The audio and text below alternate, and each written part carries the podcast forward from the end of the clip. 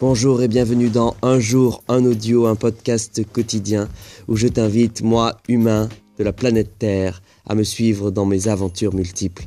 Allez, c'est parti.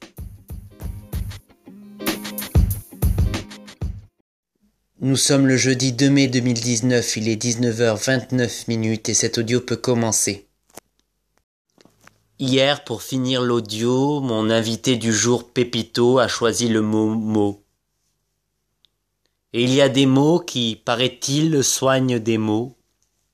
Et ces mots ne sont pas de moi, mais un exemple rigolo. Mon ami Mo, de son prénom Mohamed, a préféré se renommer Mo de peur qu'on ne l'appelle Momo. Tout ça n'est qu'une question de mots, et Mo ne vient pas de mots, mais il est humoriste et emploie des mots pour nous faire rire sur les mots de notre société.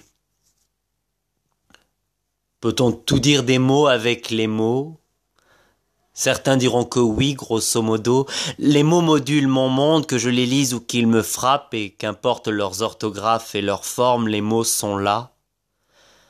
Dans les bouches molles, chez les maudits,